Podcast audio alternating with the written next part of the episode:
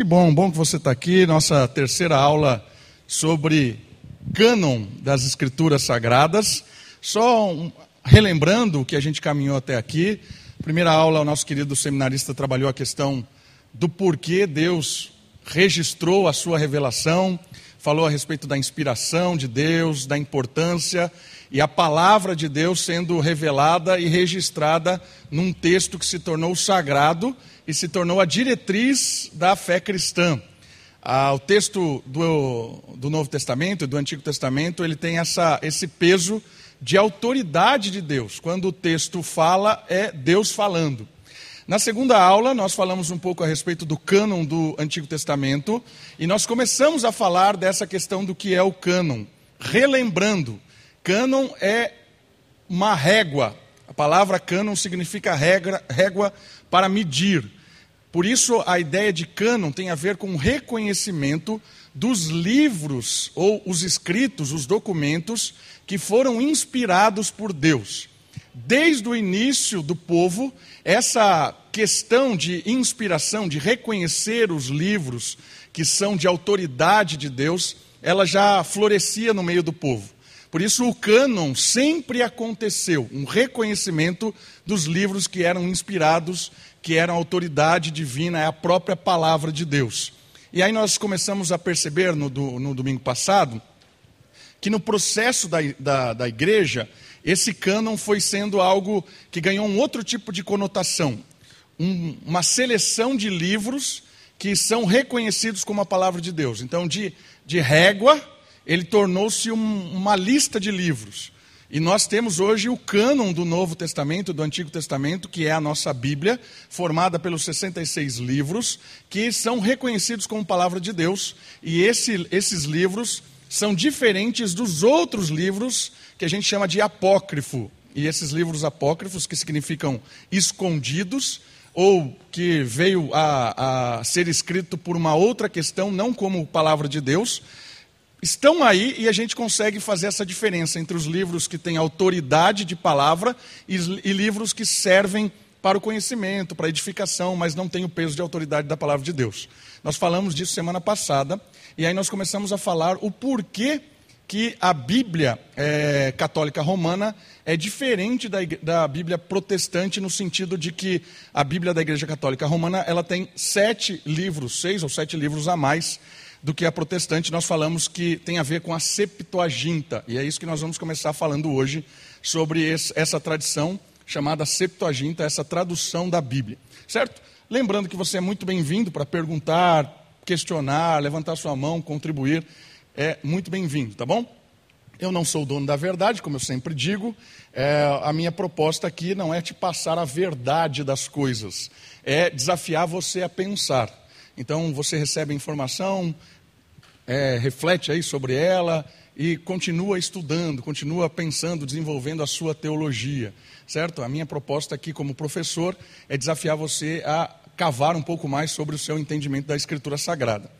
Antes da gente voltar a, a falar um pouco da Septuaginta, três, foram feitas três perguntas para mim, depois que terminou aula da domingo passado, que achei interessante e eu gostaria de refazer essas perguntas e respondê-las para todo mundo.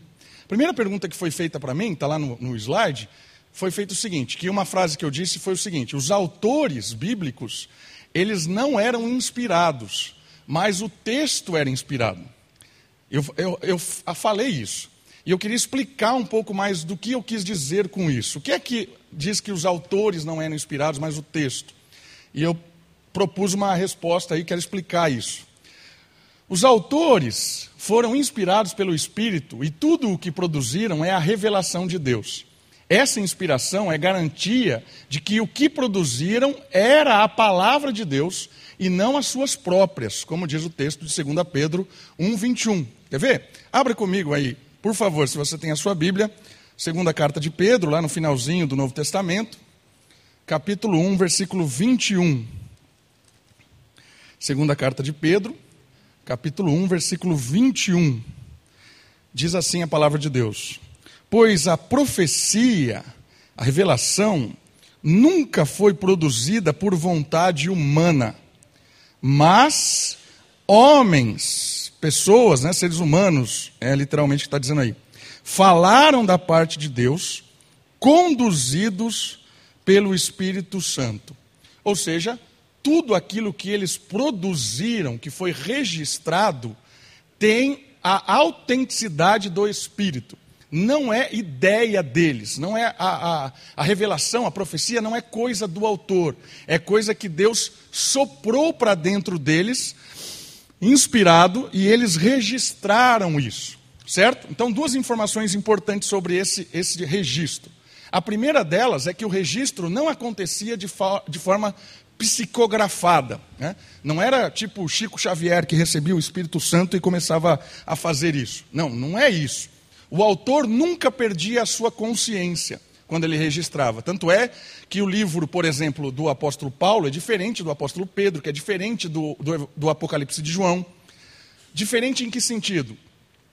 Conhecimento da língua, por exemplo, o livro paulino é muito mais rebuscado do que o livro de Pedro. Porque Pedro não era da sua área literatura, ele não era um escritor. Pedro era um pescador, por isso o texto de Pedro é muito mais simples em termos gregos do que o texto de Paulo, porque Paulo era alguém muito mais douto em informação. Uma outra coisa interessante, além dessa preservação da autoria, né, do estilo, Deus também não ditou as coisas. Existem algumas formas de inspiração, da condução de Deus para que o autor registrasse. Uma delas é a pesquisa. Por exemplo, quando começa o Evangelho de Lucas, Lucas fala assim: Ó, oh, querido Teófilo, que é provavelmente o patrocinador de todo o seu escrito. Esses textos que eu venho aqui contar a história, eles são é, decorrentes de entrevistas, de pessoas que eu ouvi, de bate-papos. Então, Lucas fez uma pesquisa. E essa pesquisa foi registrada conscientemente em detalhes, e o texto que Lucas produziu, tanto o Evangelho quanto o livro de Atos, o texto é inspirado por Deus.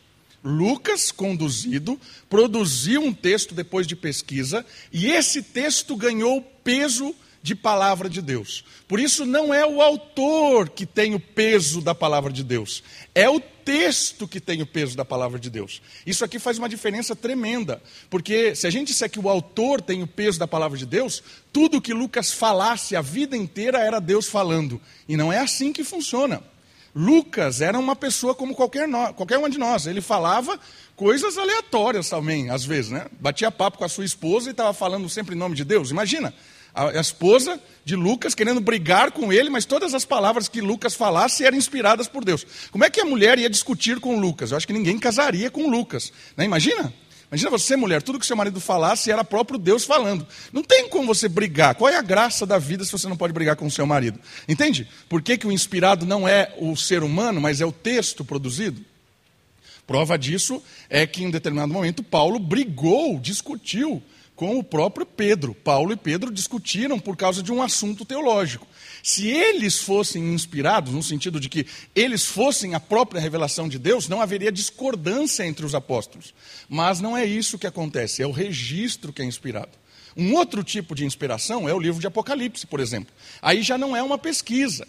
O começo do livro diz que João foi levado por algum lugar, ele não sabe se foi é, espírito, se ele sonhou, se ele teve uma visão.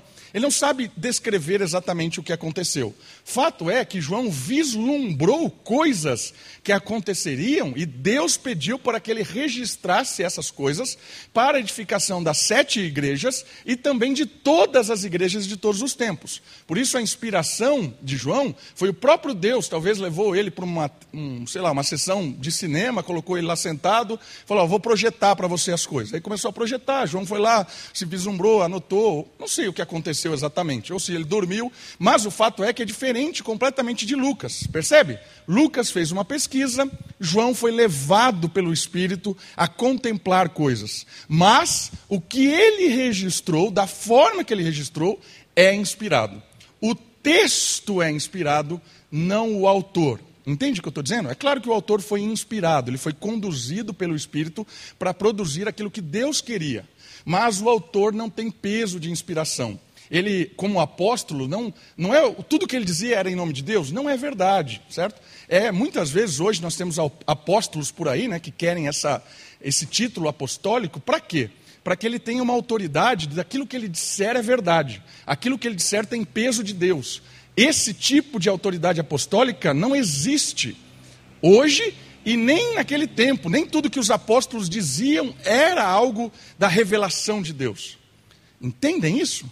Vou dar um exemplo disso. Vamos supor, nós temos a segunda carta de Paulo aos Coríntios e a quarta carta de Paulo aos Coríntios. Nós não temos, nós não temos a primeira, não, desculpa, nós temos a segunda e a terceira. Nós não temos a primeira e nem a quarta. Então, 1 Coríntios, primeira carta aos Coríntios que está na sua Bíblia, não é a primeira carta que ele mandou, é a segunda.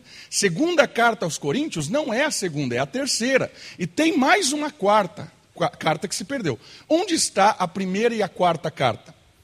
Por algum motivo não se preservou. Vamos dizer que se ache a primeira carta aos Coríntios hoje. Ela é inspirada? Não. Por quê? Porque ela não foi preservada, ela não foi reconhecida. Pode ser que seja uma carta de Paulo? Sim, pode ser que Paulo mandou aquela carta e esse documento que a gente achou hoje seja a carta que ele mandou. Mas essa carta não tem peso de autoridade da palavra de Deus. Existe algum documento de Paulo, escrito por Paulo, que não está na Bíblia? Eu creio que sim. Se você digitar no Google Cartas de Paulo ao filósofo Sêneca, tem muita gente que diz que não é de Paulo, mas lendo ali as cartas, eu, eu acredito ser de Paulo. Paulo estava preso, porque Nero mandou prender Paulo, ou na verdade Nero, Nero era o imperador, e Paulo estava esperando o juízo, porque ele, como cidadão romano, pediu para ser julgado por Nero. Estava preso. Sêneca, um autor estoico, um dos grandes escritores estoicos, chamado Sêneca, trabalhava para o imperador. Ele procurou Paulo para conversar com Paulo, para falar dos escritos de Paulo que ele admirava. E existe uma troca de cartas entre Sêneca e Paulo. Parece que essas cartas de Paulo estão disponíveis hoje. Por que eu digo parece? Porque pode ser que não seja de Paulo, mas parece ser de Paulo. Eu li todas essas cartas, são cartas pequenas, são trechos assim, é, são conversas de amigos. Aquele texto que Paulo produziu não é inspirado por Deus. Por quê? Porque é um texto que Paulo quis conversar com um amigo, trocar ideia. Sêneca sugere para Paulo escrever em latim, que seria muito mais aceito no império do que em grego. Aí Paulo explica por que ele estava escrevendo em latim e não em grego. Essas cartas estão disponíveis para nós hoje, mas não são cartas inspiradas. São cartas que talvez você conheça um pouco mais do apóstolo Paulo. Entende o que eu estou dizendo? Então, a inspiração está nos livros reconhecidos pela igreja como autoridade de Deus para o povo e não no autor e não em tudo que ele produziu. Faz sentido isso? Certo? Beleza. Muito bem. Oi. Sim, exatamente. Os apócrifos também têm esse sentido. São cartas que foram produzidas, algumas, alguns livros apócrifos são muito bons, inclusive, usados na tradição da igreja, mas não tem peso de, de autoridade de Deus, não tem peso da palavra de Deus. Por exemplo, um livro muito interessante é o livro Didaquê. A Didaquê era um livro usado no início da igreja, com várias dicas de como viver uma fé cristã autêntica. É um livro muito interessante, mas ele não é um livro inspirado por Deus, ele não tem o peso de palavra, mas era um livro lido na igreja, lido no culto, certo? Isso acontecia dentro do, do, do povo de Deus. Diga, Léo.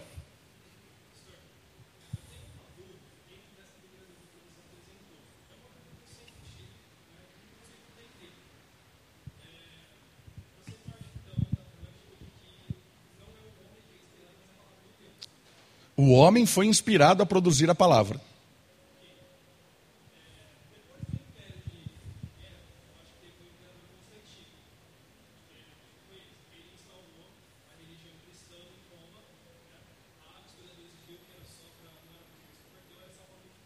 Sim. Sim. Sim. Sim. Na verdade, o conceito de Nicéia não foi para isso. Não, foi para discutir cristologia. Quem era Jesus?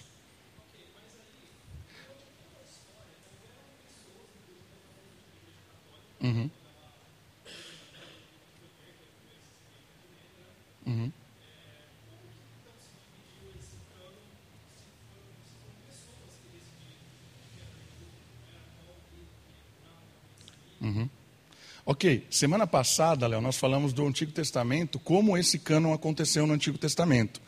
Ah, e a próxima pergunta vai responder isso, que você está levantando. Ah, o, o cânon, ele não, não houve uma data em que se fechou isso. O cânon aconteceu na história da igreja.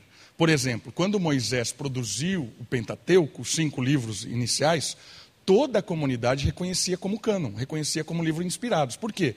Por causa de alguns critérios que eu vou responder à próxima pergunta. Então, o cânon foi acontecendo na história da igreja. Nunca houve um concílio oficial de que decretou o cânon. É claro que houve tentativas depois, quando a igreja se estabeleceu, de tentar fechar isso. Mas esse processo ele aconteceu desde que Moisés escreveu o primeiro relato. Entende? Ele sempre brotou na história. Por exemplo, um imperador que caçou os cristãos foi Teodósio. Teodósio era um imperador muito cruel. E sabe o que ele fazia? Ele matava os livros, ele matava as pessoas e, os, e queimava os livros inspirados. Como ele sabia quais eram os livros inspirados? Se não tinha concílio, ninguém decretou. Porque todo mundo sabia quais eram os livros inspirados. As pessoas reconheciam, cuidavam. Tinha gente, tem relato de pessoas que morreram com manuscritos, tentando preservar o manuscrito, porque aquele livro era inspirado sem nenhum tipo de concílio, sem nenhum tipo de determinação. As pessoas sabiam os livros por alguns critérios específicos, e a pergunta próxima vai falar dos critérios do Antigo Testamento.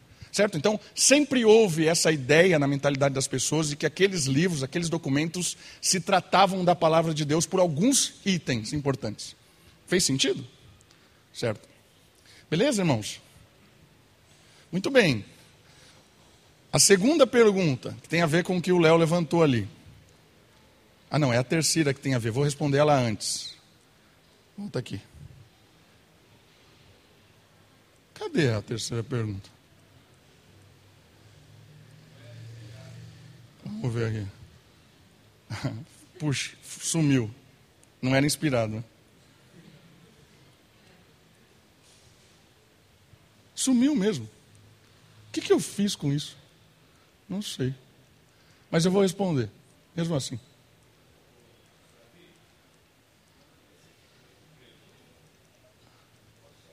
Ah, está aqui, ó. Aqui. Achei. Quais os critérios eram utilizados para que um livro fosse considerado inspirado no Antigo Testamento? Oi. Sim. Sim. Uhum. Sim, exato.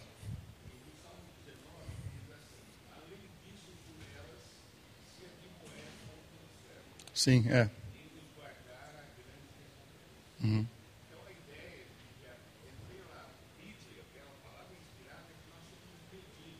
É. Isso, exato. Isso, exatamente.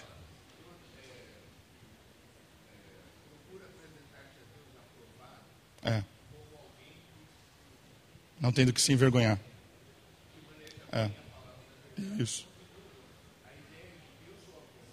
Por causa da palavra. É. Isso. Por que, que ninguém briga com os livros, por exemplo, tibetanos? Por quê? Por que, que os livros religiosos, o livro dos mortos, do, do Tibete, ninguém discute com esses livros religiosos? Porque eles não se propõem a serem régua de medir a sua vida. Entende? Olha a ousadia da palavra de Deus. É, a ousadia da Bíblia. A Bíblia está dizendo para você: eu vou, eu vou dizer para você se você está certo ou está errado.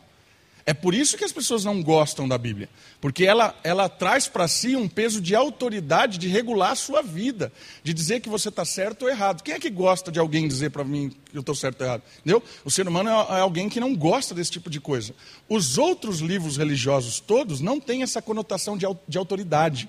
Por isso que a Bíblia o tempo todo é questionada, por isso que a gente tem que ficar discutindo se qual é o livro do cano ou não, se isso é inspirado ou não. Por que, que a gente discute isso? Por causa que a Bíblia requer requer para ela uma autoridade divina que nenhum outro livro requer. Certo? Isso é interessante.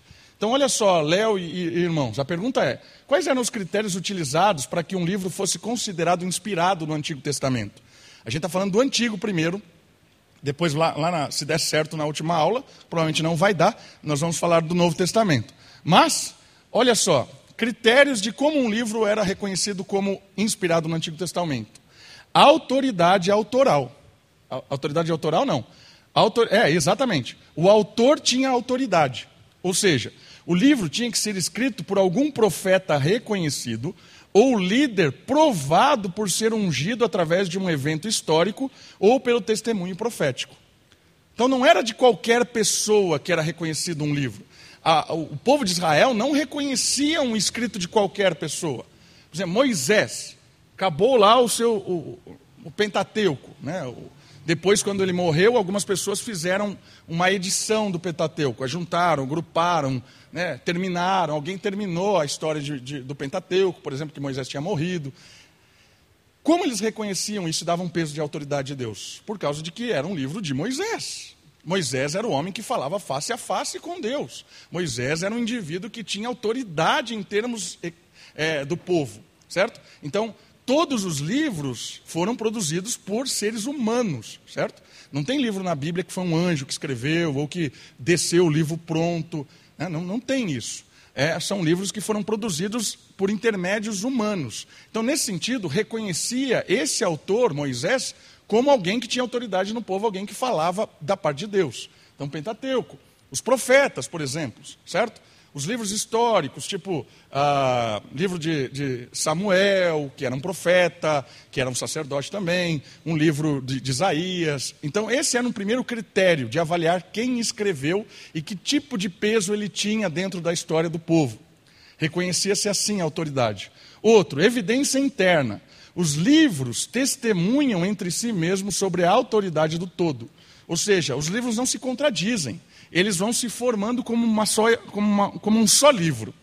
A própria evidência interna, você lê o livro e percebe que ele é coerente com toda a história, ele faz sentido, ele não é algo assim que vem distorcer tudo aquilo que está sendo dito. Ele vai formando, vai sendo construído, a evidência interna do livro.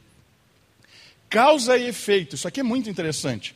As pessoas que viveram na mesma época dos autores, é, mesmo que pudessem rejeitar o autor, por exemplo, matava lá o profeta, né? matou lá Jeremias, não queria ouvir o que ele estava dizendo. Mesmo assim, os resultados históricos provam que o livro era inspirado. Por exemplo, o cumprimento das profecias de Daniel. Então, Daniel, por mais que ele pudesse ter sido rejeitado pelo povo, disse: Ah, esse cara não vamos dar ouvido, não. Mas o que ele produziu, depois de um tempo, foi confirmado dentro do povo de Deus que todas aquelas profecias tinham foram cumpridas exatamente. Então, isso também, dentro da, daquela evidência interna, mostrava que esse autor falava em nome de Deus, mesmo que no seu período histórico ele foi rejeitado, discriminado e até morto. Por último, Jesus e os apóstolos não questionaram o cânon hebraico da época, 24 livros, como a gente falou semana passada. A, a, a, Bíblia hebraica, a tradição judaica, ela tem 24 livros do Antigo Testamento que são os mesmos livros que a gente usa hoje. Só a divisão que é diferente. Então, os nossos livros do Antigo Testamento são os 24 da tradição judaica. Jesus nunca questionou o cânon da época. Citaram cerca de 600 vezes. Os apóstolos de Jesus citaram no Novo Testamento cerca de 600 vezes os livros da tradição judaica. Agora, uma coisa interessante. É, de modo autoritativo. Ou seja, não eram citações dos livros em termos de dizer, olha, esse livro existe, olha, esse livro conta alguma coisa. Não. Eram citações dizendo com, com uma autoridade. Ó. Lembra que Isaías disse, isso tem a, a ver com uma autoridade de Deus. Por quê? Porque, incluindo praticamente todos os livros do cano hebraico, foram citados de forma autoridade, de autoridade. Existem citações, por exemplo, no Novo Testamento, que não são de livros que fazem parte do livro hebraico. Paulo, por exemplo, cita poemas gregos. Por que, que Paulo cita poemas gregos na carta aos Coríntios? Ali é uma citação não de autoridade, ele não está pegando um poema é, grego e está dizendo assim: olha, o poema está ensinando isso e o poema tem peso de dizer para você como viver. Não, ele está dizendo que existe aquele poema e que aquele poema conta uma história que tem a ver com o ensinamento que ele irá produzir agora. Nesse sentido, há citações no Novo Testamento de livros que não são do, do, do texto hebraico. Por exemplo, Judas, que nós estamos estudando no domingo à noite. Judas cita provavelmente dois livros: Enoque e o livro de Assunção de Moisés. Mas ele não cita em termos de autoridade. Hoje à noite nós vamos estudar uma citação clara de um livro, que é a briga de Satanás com Miguel pelo corpo de Moisés. Esse, essa citação provavelmente é desse livro que nem existe, sumiu esse livro, chamado Assunção de Moisés. Como é que a gente sabe que essa citação é desse livro? Por causa de um cara chamado Orígenes, lá do início da igreja, que comentando o livro de Judas, diz que Judas pegou essa informação do livro de Assunção de Moisés. Mas quando você lê o livro de Judas hoje, a gente vai estudar esse livro à noite, você percebe que ele não está citando isso como uma autoridade, citando isso como uma ordem, num sentido de ensinar algo. Ele está citando esse trecho como Paulo citou um poema grego. Entendem a diferença? Quando o, Jesus ou os apóstolos citavam a Bíblia hebraica, tinha peso de autoridade de ensino de prática de vida.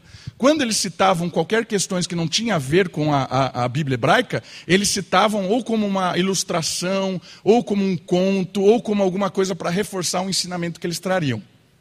Certo? Esses são os critérios.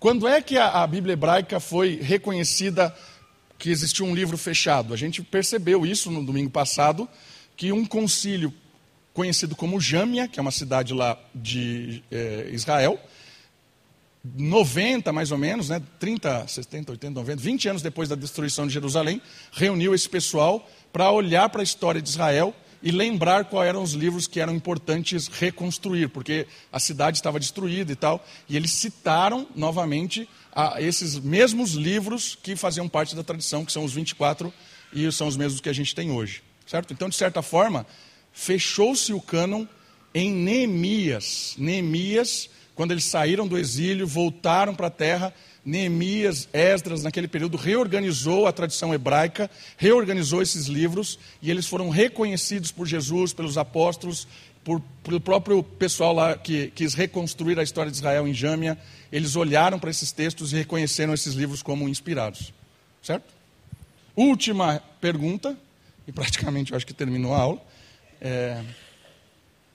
Mas eu acho que essas perguntas são muito interessantes e elas fazem parte da. Né? Uh, o que é a lei oral vinda de Moisés? Isso eu citei semana passada, né?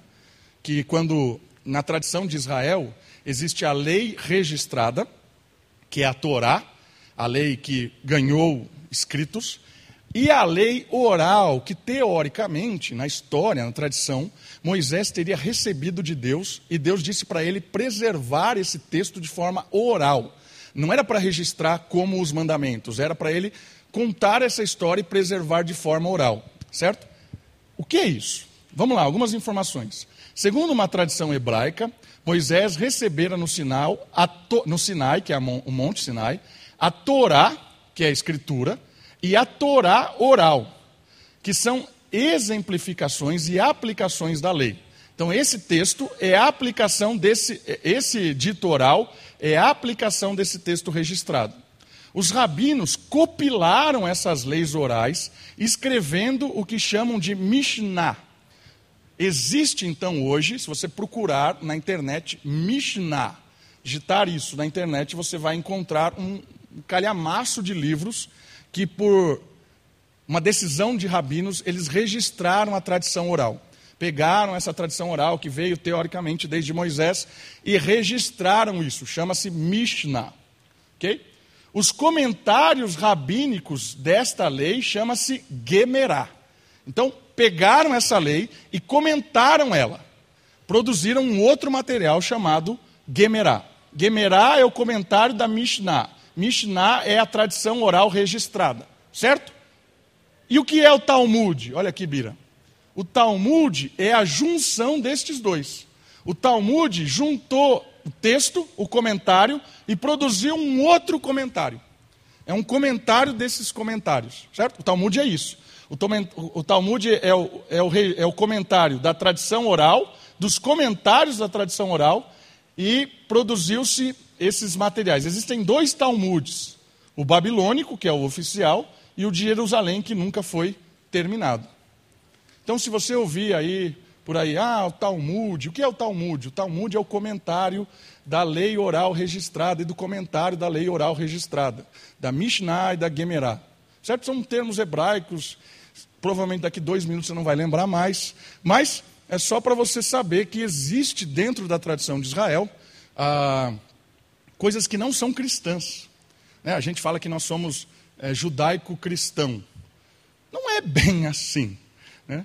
Nós somos cristãos e o nosso vínculo com Israel, é, falar a verdade para vocês, é muito pequeno. Jesus Cristo revolucionou completamente a história do povo de Deus. Então, dizer que nós carregamos muito da tradição de Israel não é verdade. Entende? Então, a gente olha para Israel hoje lá e fala assim: ah, nossos ancestrais. Não é nada. A tradição deles é completamente diferente. Como eu disse uh, domingo passado para vocês, nós lendo o Antigo Testamento e um judeu lendo o Antigo Testamento é completamente diferente. Parecem dois livros completamente distintos. Por quê? Porque nós lemos o Antigo Testamento porque nós temos o óculos Jesus Cristo. E Jesus Cristo fez o que com o Antigo Testamento? Ele se tornou o Antigo Testamento numa série de mensagens disponível de, na internet chamada é, Jesus de Nazaré. Você pode procurar em, em, achar, é fantástica essa série de mensagens. Nessa série de mensagens chamada Jesus de Nazaré, dentro da nossa igreja, está dizendo que Jesus é maior que Moisés, Jesus é maior do que João Batista, Jesus é maior do que a lei, Jesus é maior do que toda a história de Israel. O que isso significa? Que a partir de Jesus nós lemos toda a história bíblica humana a partir da pessoa e da obra de Jesus. Percebe? Então, se você sentar com um judeu para ler Gênesis, você e o judeu vão chegar em conclusões diferentes, porque o óculos é diferente. Certo? É a mesma coisa de você sentar para assistir um documentário na TV, você usando óculos rosa e a pessoa usando óculos azul. Você vai ver o mesmo documentário, as mesmas coisas. Vai terminar a história, você vai dizer assim: Você viu como tudo aquilo é azul? Você vai falar, você, você é burro? Não, tudo isso aqui é rosa. E aí vai brigar porque um viu azul e um viu rosa. Por que está brigando? Porque o óculos é diferente. A grande pergunta é: será que o óculos azul está certo ou o óculos rosa está certo? Essa é uma pergunta que deve ser respondida. Será que Jesus Cristo é o Messias de Israel ou ele é um megalomaníaco que disse que é o próprio Deus? Essa é uma resposta que você tem que dizer. Se você disser que Jesus Cristo é o Filho de Deus, você é um cristão. Se você disser que Jesus Cristo não é o Filho de Deus, ele é apenas um profeta, você não é um cristão, você é um judeu. Ou, sei lá, um muçulmano. Ou qualquer pessoa que tenha uma boa visão de Jesus como um grande líder. Certo? Muito bem. Certo? Compreenderam essa questão? Muito bem. Nós estávamos falando, irmãos, da Septuaginta. O que é a Septuaginta? A Septuaginta é um livro ou traduções do Antigo Testamento para o grego. O que aconteceu? Ah, o povo, depois da destruição de Jerusalém, se espalhou pelo império todo romano.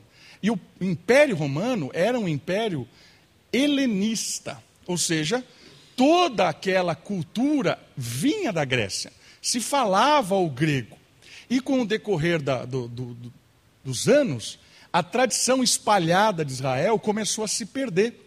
E eles começaram, como eu disse semana passada, a ter um contato muito maior com Roma e com a tradição helenística. Por isso, nasciam-se judeus e não falava-se mais hebraico.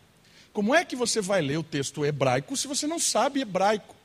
E eu citei, por exemplo, a comunidade japonesa que está no Brasil há anos já. Tem neto, bisneto de japonês que não, não fala japonês. Ainda que o seu avô seja fluente, veio do Japão, o bisneto e o neto não fala mais. Por quê? Porque se abrasileirou. Foi o que aconteceu na história de Israel. Os judeus se romanizaram, se helenizaram, tornaram-se é, adeptos àquela cultura. Por isso, houve a necessidade de se traduzir o Antigo Testamento, trechos dele, para o grego. Certo? Então, todo texto grego do Antigo Testamento a gente chama de Septuaginta. Por quê? Aí vem uma lenda. Existe uma lenda que o rei Ptolomeu, quando percebeu a importância do Antigo Testamento, convocou 70 grandes sábios de Israel para traduzir o, a Torá, os cinco primeiros livros do Antigo Testamento para o grego, para que ele pudesse colocar na biblioteca de Alexandria. Então ele produziu isso, trouxe lá os 70 de Israel, colocou cada um numa sala, deu o material necessário para que eles fizessem isso. Em 72 dias, eles traduziram o Antigo Testamento, a Torá, os cinco primeiros livros, para o grego. Quando pegaram as 70 cópias, colocaram do lado uma da outra e perceberam que todas as palavras eram iguais. Não havia nenhuma tradução diferente. Olha só, é um milagre isso. Como é que você pega 70 pessoas distintas para traduzir um texto e todas as palavras eram iguais? Essa lenda, ela ganhou força no sentido de que, olha, esse texto grego é inspirado por Deus. Certo? Então, esse material produzido começou, por causa dessa lenda, a ganhar a ideia de inspirado. Uma outra coisa interessante, eles só traduziram, segundo a lenda, os cinco primeiros livros. E os outros tantos livros? Depois, com o decorrer do tempo, algumas pessoas começaram a dizer que eles tinham traduzido toda a Bíblia. Por quê? Porque queria dar conotação para que o texto grego fosse todo o Antigo Testamento inspirado por Deus. Então, deixou de ser os cinco, começou a ser todos os livros. Qual o problema disso? O problema disso é que não tem evidência disso e Deus nunca falou que traduziria o livro e manteria a sua originalidade, a sua inspiração. A questão é o seguinte: por causa desse espalhar do povo por todos os lugares, as pessoas traduziam isso e os documentos foram surgindo traduções. Nem todo texto, todo texto grego foi traduzido na, nesse período, ou se ocorreu essa lenda ou não, por esses caras. Então, isso quer dizer que existem documentos em gregos do Antigo Testamento que não, não faz parte, entre aspas, dessa Septuaginta. Mas todos os documentos gregos do Antigo Testamento hoje são chamados de Septuaginta. Certo? Por que Septuaginta? Vem de 70. 72 dias, 70 homens produziram esse material chamado Septuaginta. Certo? Muito bem. Uma outra coisa interessante sobre isso, dessa, dessa informação, é que essas traduções da Septuaginta, essas traduções gregas, é aí que surgem os livros apócrifos, entre aspas, que estão dentro da igreja da, da Bíblia Católica Romana. Esses livros foram produzidos depois de Neemias até o período de Jesus, ali mais ou menos, alguns até talvez depois. Mas esses livros foram produzidos na história de Israel depois em que o que a gente verificou aqui, que o cânon do Antigo Testamento já estava fechado. Por isso esses livros se chamam deuterocanônicos, ou seja, depois do cânon. Esses livros foram traduzidos para o grego. E olha só que interessante todo o material do, do, da história de Israel, traduzida para o grego nesse, nesse período, foi identificado com a Septuaginta. E aí foram inseridos. Os cristãos usavam essa Bíblia e pegaram muito desse material e colocaram junto com esse material da Septuaginta. Por isso formou-se os códices. Aqui parou de ter. É, é, os, os, cristãos começaram a deixar de usar é, rolos né, de, para registrar, que eram aquelas peças de animais, e começaram a fazer códices, livros, e juntaram. Então, muitos dos escritos é, deuterocanônicos começaram a fazer parte desse colecionado de textos gregos. E é interessante, quando os apóstolos citam no Novo Testamento o texto, eles não citam o texto hebraico, eles citam o texto grego. Muitas das citações do Novo Testamento é citação da Septuaginta, entre aspas. Por que, entre aspas? Porque a Septuaginta, teoricamente, não existe como a gente acha que existe. A Septuaginta não é um livro inspirado que foi formado em 60. Não. Cita-se o grego. O argumento católico romano é que, olha, como os apóstolos usavam o texto bíblico, usavam a Septuaginta, então eles usavam esses livros, e que não é verdade. Eles usavam o texto grego, eles usavam a tradução grega, a tradução grega. Por quê? Porque era mais fácil falar com o povo e eles citavam, muitas vezes as citações do Novo Testamento são realmente do texto grego. Ou seja, quando Paulo vai citar a lei de Moisés, ele não cita o texto em hebraico, ele cita o texto traduzido para o grego, porque facilitaria. Entende o que eu estou dizendo? É, pensem um pouco aí, né, digere um pouco. É, vamos lá, Érica, por favor.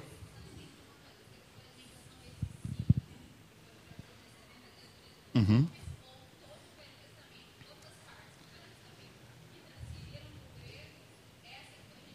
Então, vamos lá. A lenda surgiu com a tradução do, do hebraico para o grego dos cinco, por causa dos 70, na 70, os 5. Com o decorrer do tempo, algumas pessoas começaram a dizer que não era só aquilo que eles traduziram, era todo o Antigo Testamento. Então, hoje a Septuaginta é todo o Antigo Testamento, mais os seis livros que estão na Bíblia Católica: Judite, Tobias, Macabeus. Isso é a Septuaginta. Entende? Certo? Diga, Caleb. Ô, Júnior, arruma água para mim, por favor. Obrigado.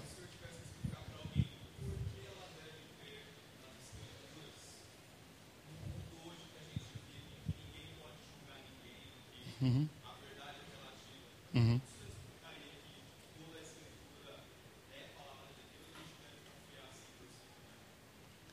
Como eu explicaria isso? Por mais que eu fizesse uma, uma, uma explicação muito racional, a pessoa não, quer, não creria, porque ela está com óculos do ceticismo. Quem está com óculos rosa nunca vai enxergar azul. Então não adianta criar o argumento mais fantástico for. Porque se você olhar a história de verdade, é, esse curso aqui, a última aula seria, seria um curso de 200 aulas, eu acho, a última aula seria a preservação do texto bíblico. Como Deus preservou esse texto a chegar até nós. Essa história da preservação é extraordinária. Então, para você duvidar disso, você teria que ser cético mesmo. Então, você pode duvidar de tudo. Tem gente que duvida que a Terra é redonda. Então, vai duvidar do quê? Entende?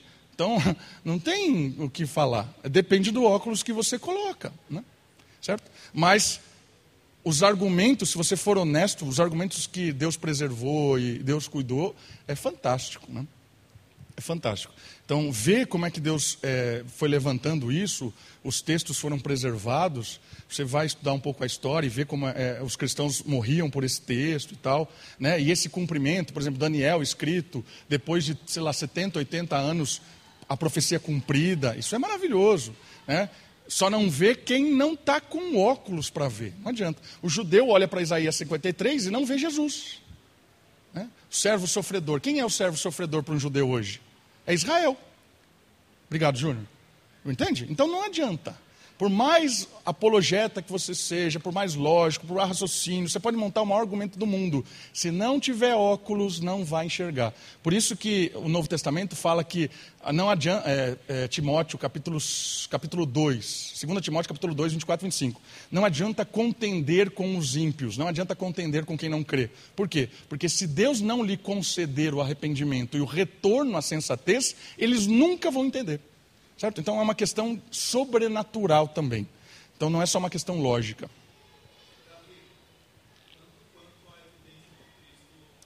Sim, exatamente, exatamente.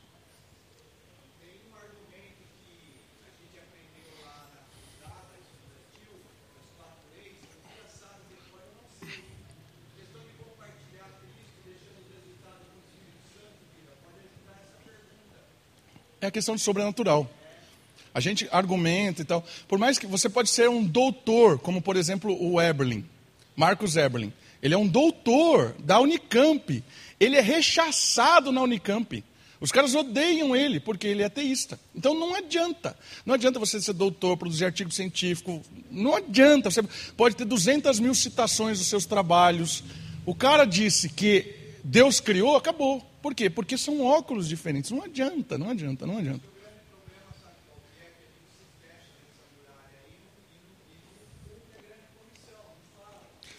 Isso.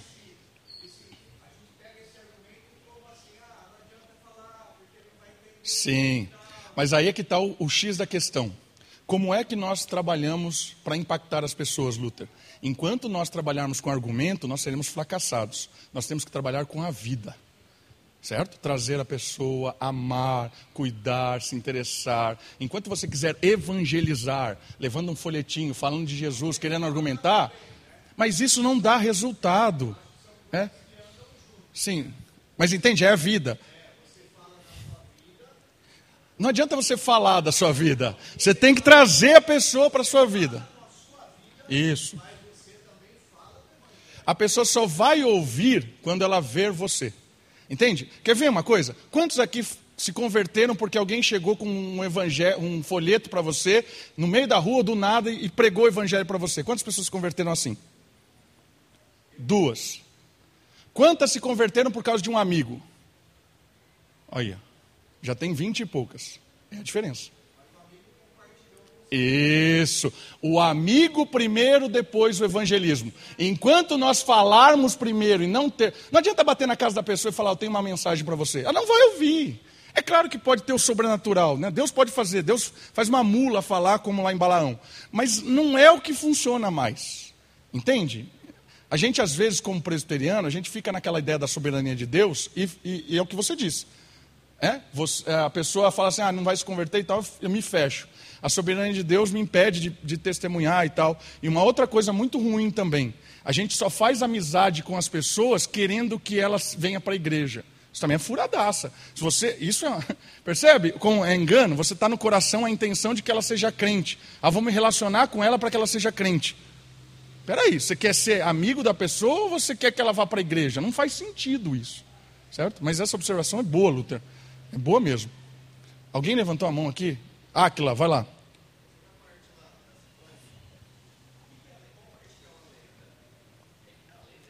Que ela foi traduzida por 70 pessoas em 70 dias. Isso não existe.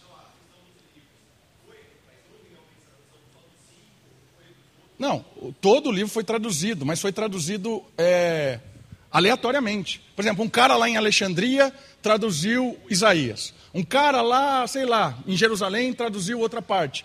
A lenda é que todo mundo se juntou, traduziu tudo e isso é inspirado. Isso é, não é verdade. Então não existe essa septuaginta fechada.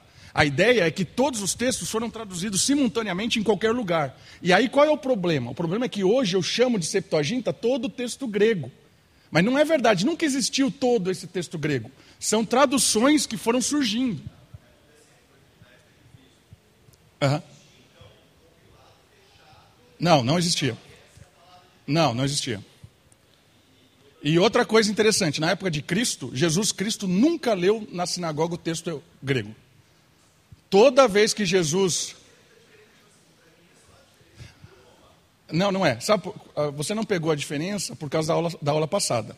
A diferença é o seguinte: a tradição hebraica tem 24 livros. Não tem Macabeus, não tem Judite, não tem Esther. Esses textos hebraicos não tem. Quando traduziu, tem. Jesus nunca leu um texto grego na sinagoga. Ele lia a tradição hebraica.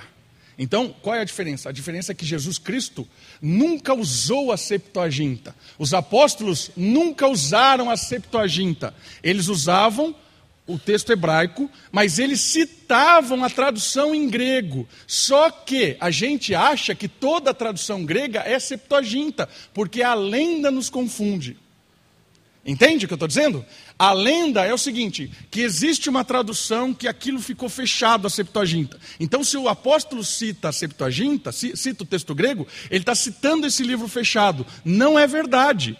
Quando ele cita o texto grego, ele está citando o texto grego. E normalmente esse texto grego é da Bíblia hebraica e não desse copilado aqui grego. Ele só citou uma tradução, ele não citou a coleção de livros da Septuaginta. O católico romano vai dizer que ele citou o livro, mas esse livro da Septuaginta nunca existiu.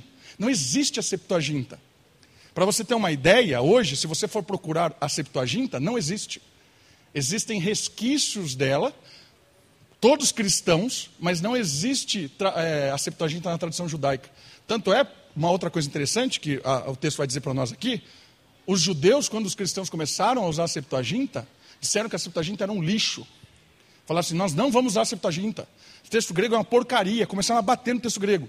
Tanto é que eles fizeram, chamaram um cara chamado seu xará, Áquila, pegar o Áquila e vamos traduzir todo o texto de novo para não usar o lixo da Septuaginta. Porque os cristãos estão usando a Septuaginta. Então eles rechaçaram a Septuaginta, esse copilado. A tradução que ganhou a forma.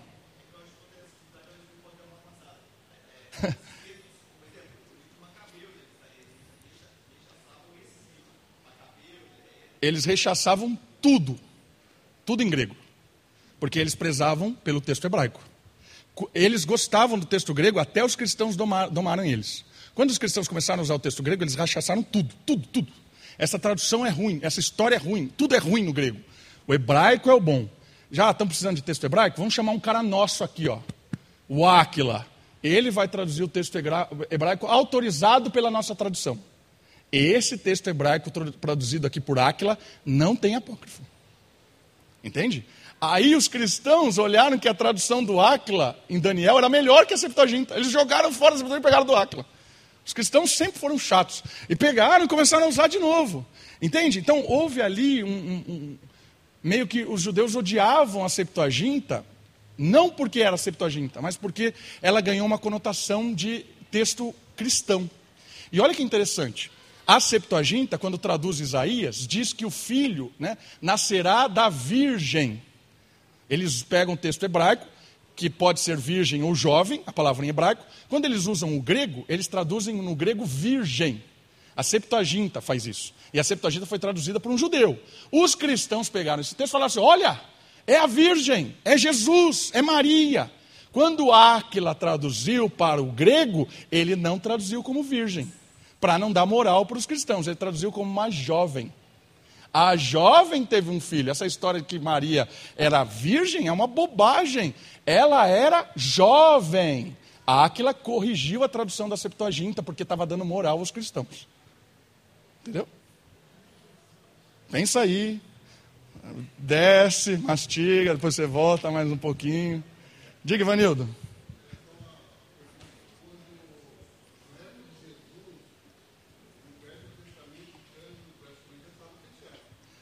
Nunca existiu isso. Essa ideia de cano que você usou não existiu.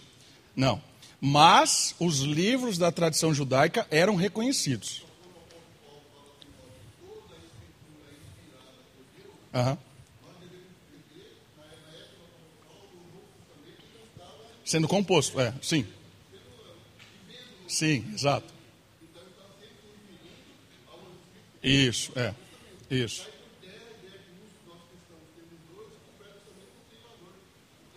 Isso, é. O Antigo Testamento, ele ganha vida a partir de uma leitura cristã.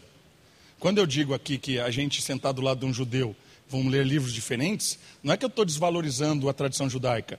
O que eu estou dizendo é que nós lemos o Antigo Testamento com o brilho de Jesus. O judeu não lê assim. O judeu não consegue ver Jesus lá. Então, muito da leitura do judeu do Antigo Testamento é defasada, porque falta a peça Jesus. Certo? Quando o apóstolo Paulo diz assim, toda a escritura é inspirada, ele está dizendo que todo o Antigo Testamento é inspirado por Deus. A grande pergunta é: o que é o Antigo Testamento? Essa ideia de cânon fechada, ela não tem. Ela tem uma ideia de que existem os livros reconhecidos. Então, domingo passado, a gente tentou mostrar, com várias citações, com vários personagens, que os livros da, da tradição hebraica eram 24, que são os nossos 39. Nós tentamos mostrar que a tradição hebraica tinha esses livros inspirados. Não era tão aberto quanto as pessoas dizem, ou então que os, os, livros apócrifos faziam parte, como os, os, os, católicos dizem. Os católicos dizem que a Bíblia os sete livros a mais é, da Septuaginta fazem parte porque faziam parte da história do texto hebraico. Não é verdade, não, fazia parte. Eles foram colocados depois, justamente quando os cristãos começaram a adotar o texto em grego. Fez sentido ou eu te enrolei? Não fez sentido, beleza. Às vezes, às vezes eu estou enrolando aqui, né? mas eu queria que vocês entendessem aí. Diga, Léo.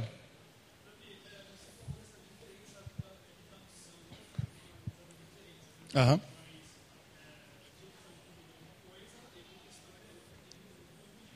Sim. Sim.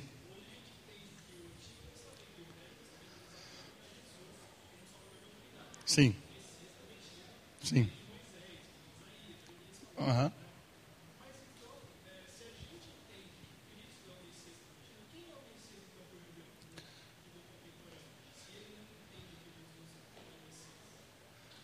Depende. Porque a, a, gente às vezes tem a ideia de que o judaísmo é uma coisa única. Não é. O judaísmo é tipo igreja evangélica. Cada esquina tem um lugar diferente, uma interpretação diferente. Então depende. Você vai encontrar essa resposta, né? Quem é o Messias de Israel, de, de várias maneiras. Então, vou tentar mostrar uma ou duas. Alguns creem que não, não tem isso ainda. Não houve a manifestação de quem uniria Israel, de quem colocaria eles de volta no topo do mundo. Então existe um grupo judaico que espera a revelação desse, desse Messias. Outro grupo entende que o Messias é o próprio povo. O povo um dia vai se reunir, o povo vai reconstruir o templo, o povo é o servo sofredor, o povo é, entende? A ação divina torna o povo messiânico. Então, depende para quem você perguntar, vai ter uma resposta. A ideia é o seguinte: Jesus não é esse cara. Jesus não promove essa salvação, Jesus não promove a restauração de Israel. Não é Jesus, na mentalidade judaica. Jesus, no máximo, é alguém que foi usado por Deus para trazer alguns ensinamentos, é um rabi, é um mestre, mas ele não tem essa conotação messiânica. Na história de Israel existiram vários messias, várias tentativas de messias. Tanto é que no texto bíblico, né, é Gamaliel que fala isso, ah, deixa rolar aí, que se ele for qualquer um, como já surgiu um monte, vai, vai acabar. Não sei se é Gamaliel que fala isso, mas tem um cara em Atos que fala isso. Ó, deixa rolar aí o cristianismo, não, vamos deixar brigar.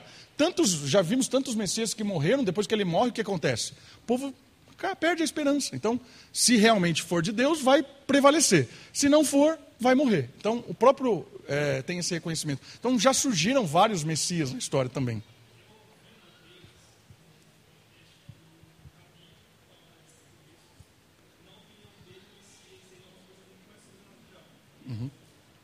É ação de Deus.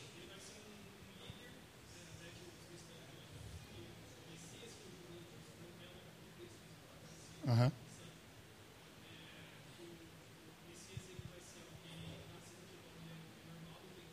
Sim.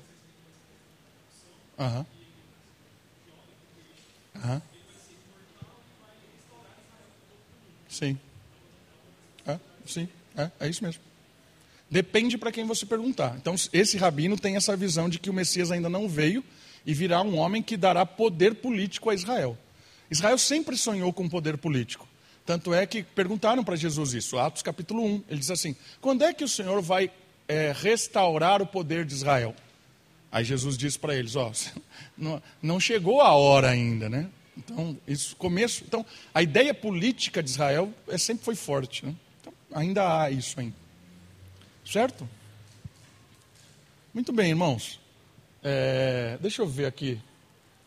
Deixa eu ver quanto tempo eu tenho. É, deixa eu ver. Deixa eu pegar algumas informações aqui. Olha só essa citação de um judeu.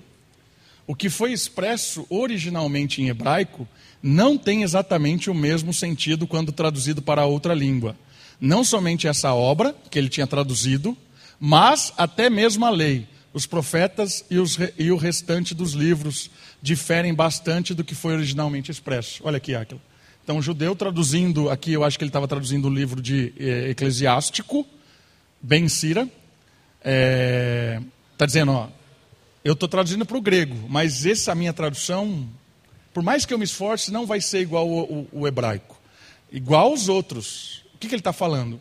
Ele está tentando diminuir o peso que os cristãos estavam dando ali no início para as traduções gregas, certo? Porque eles estavam usando o texto grego para fortalecer a fé em Jesus Cristo. E os judeus começaram a dizer: não, não é bem assim. Então, isso aqui é uma outra questão importante, porque está mostrando para nós que é, a tradição judaica prezava pelos livros da tradição judaica, né? daqueles que nós temos no Antigo Testamento. Okay. Deixa eu ver aqui. Ah, outra coisa interessante. A, a, a, ordem que nós temos do nosso texto bíblico, em português, é a ordem da Septuaginta, não é a ordem do texto hebraico. Semana passada eu falei da, da ordem do texto hebraico, né? Vem primeiro lá a lei, depois os profetas, depois os escritos. O último livro da tradição judaica provavelmente é Crônicas, o último livro. Na Septuaginta, a ordem que se montou, na, né, nesse copilado grego, a ordem que se montou é diferente. Olha só, a divisão da Septuaginta. Primeiro a lei, depois os livros históricos, poe poesia e sabedoria, depois os livros proféticos, maiores e menores. É a nossa ordem. Então, a nossa Bíblia em português, o Antigo Testamento, estamos falando do Antigo Testamento aqui só. Mesmo sendo da tradição hebraica, porque não tem os livros todos da Septuaginta, é a ordem da Septuaginta. É, adotamos a ordem da Septuaginta, mas são os livros da tradição hebraica. Ok?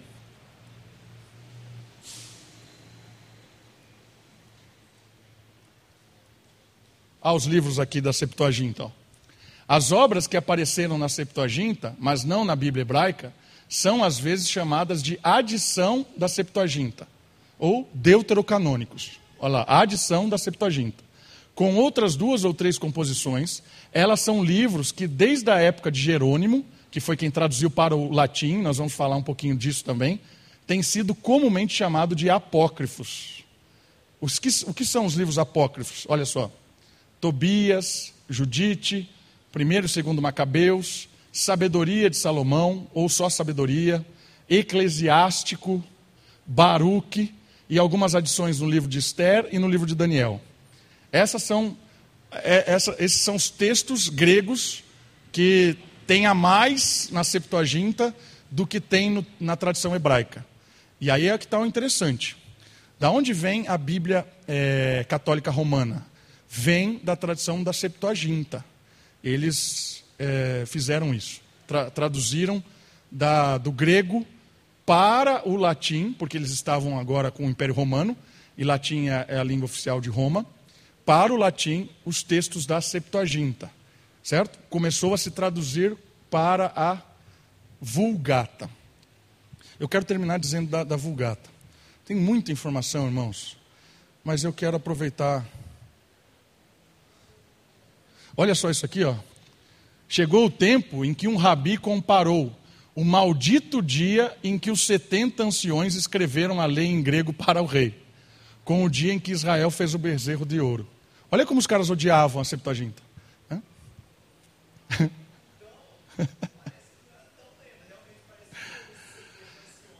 Depende em que período você olha.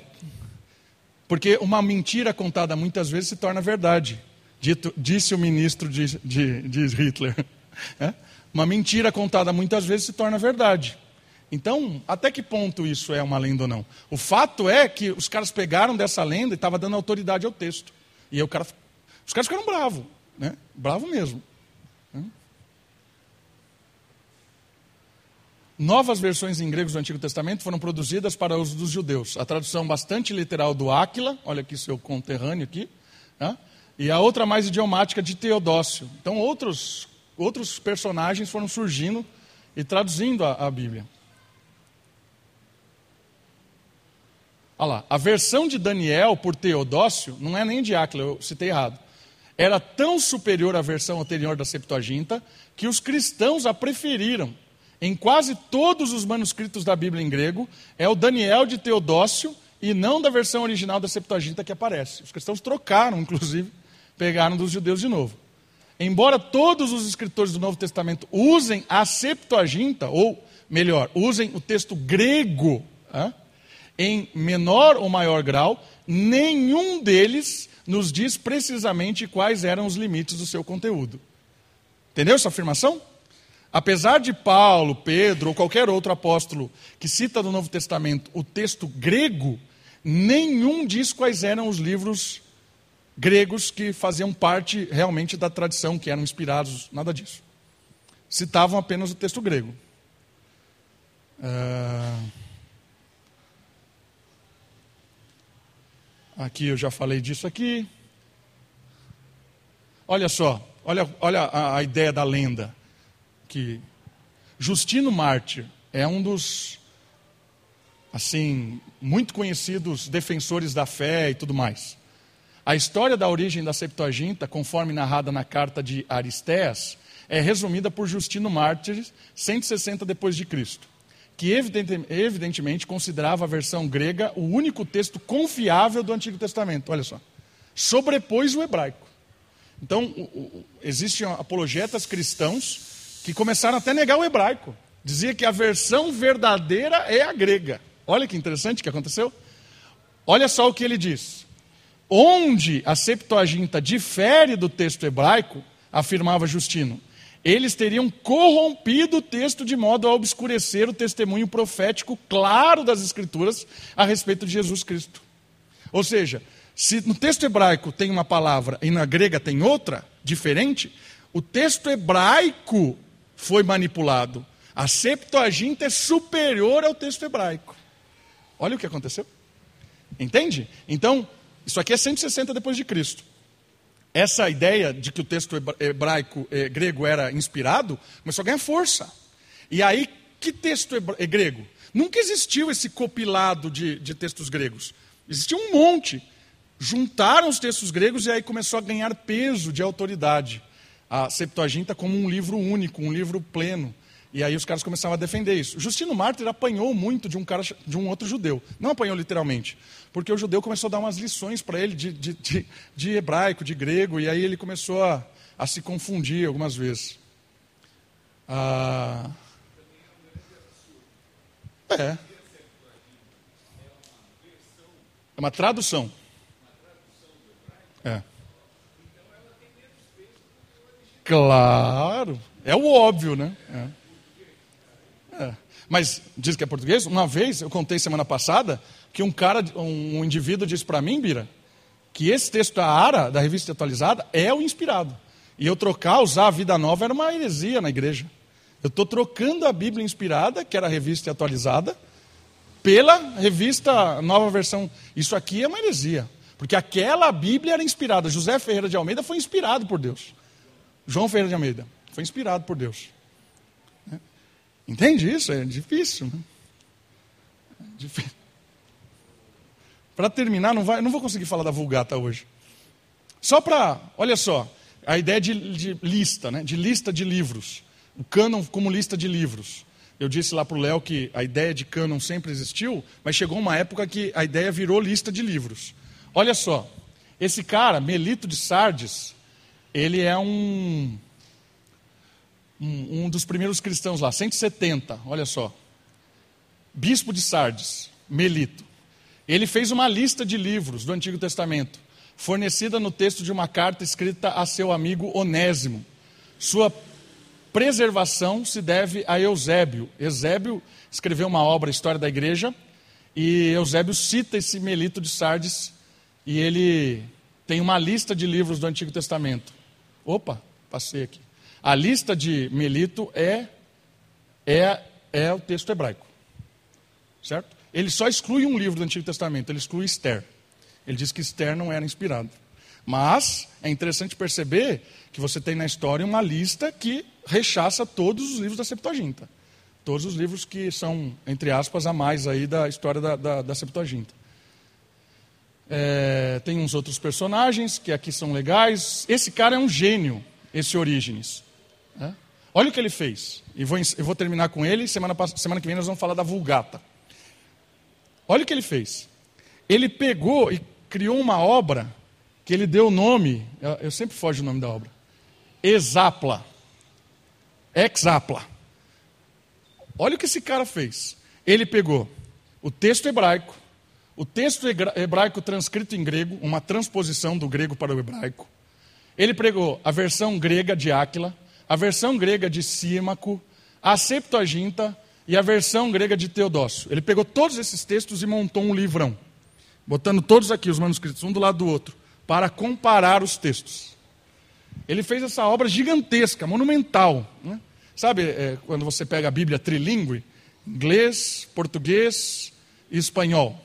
É? Já viu isso? Bíblia trilingue? Ele fez exatamente isso. Ele botou todos os textos que ele tinha na mão, foi fazendo um compilado, uma obra imensa.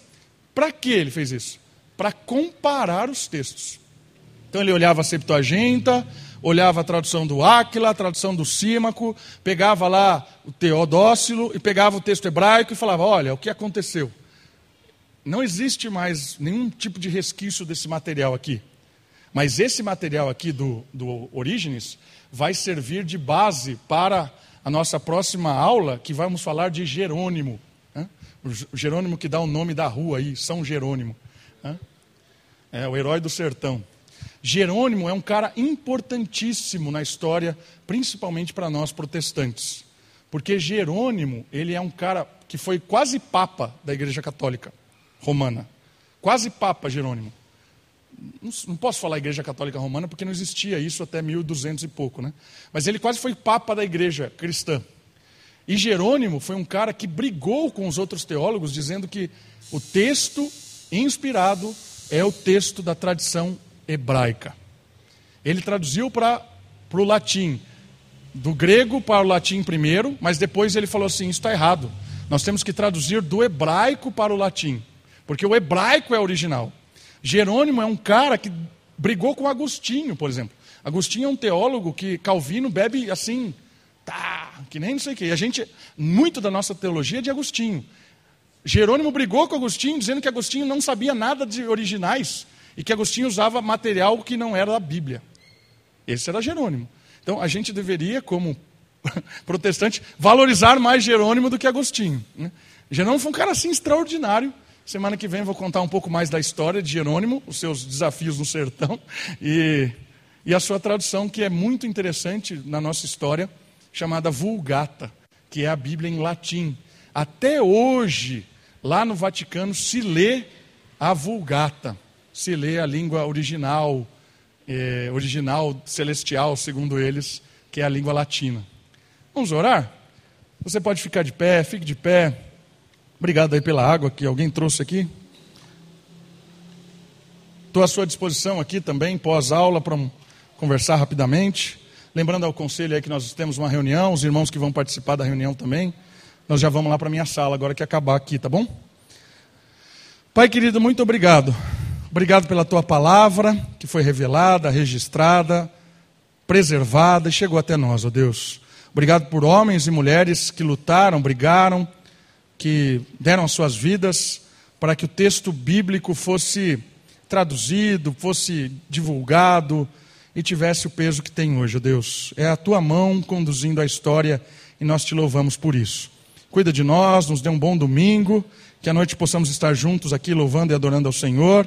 Obrigado pela vida de cada um que está aqui. Derrama da tua bênção sobre nós. Oramos e agradecemos no nome de Jesus. Amém.